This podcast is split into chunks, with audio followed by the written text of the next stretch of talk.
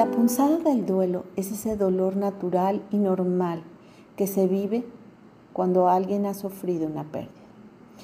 Se ha reflexionado, analizado, estudiado mucho sobre las semejanzas y diferencias que presenta un duelo, el cual presenta esas punzadas normales y el trastorno de depresión mayor. Hasta hace poco tiempo el único factor determinante para diferenciarlas una de la otra era el tiempo transcurrido desde la pérdida que se vivió, desde que surgió el detonante del dolor que causó la oleada de emociones, conductas, reacciones causadas por esa pérdida.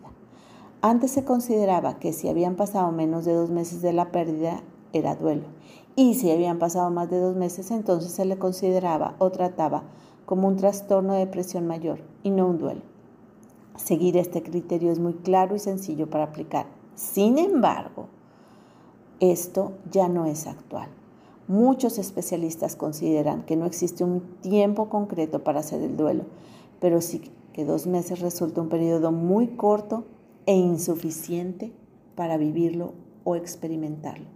Pero ¿cómo saber si lo que en verdad estoy sintiendo y viviendo es un duelo normal el cual presenta a veces esas punzadas, esos dolores normales o un trastorno de depresión mayor.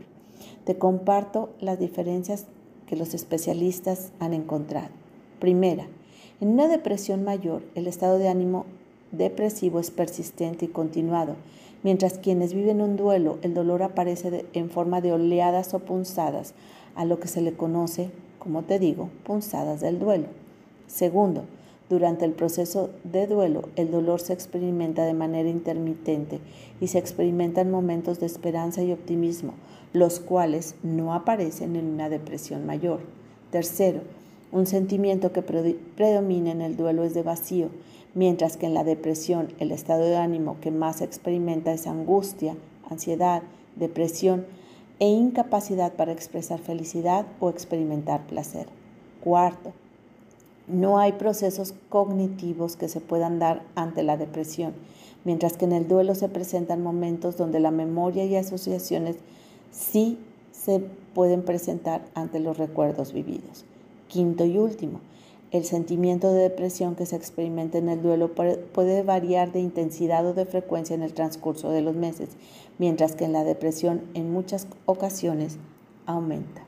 Es importante mencionar que hoy en día se considera que un duelo no tiene universalidades, sino generalidades. Como lo he mencionado, cada persona vive la pérdida de una manera diferente y a esto se suman las diferencias socioculturales y tradiciones de cada lugar. El duelo es un proceso sano que se vive en diversos momentos de la vida y no porque uno lo busque, sino las situaciones llegan. Ante un duelo similar, la persona puede vivirlo de manera diferente, pues dependerá de las herramientas que desarrolle en su interior para poder salir de él más fácilmente.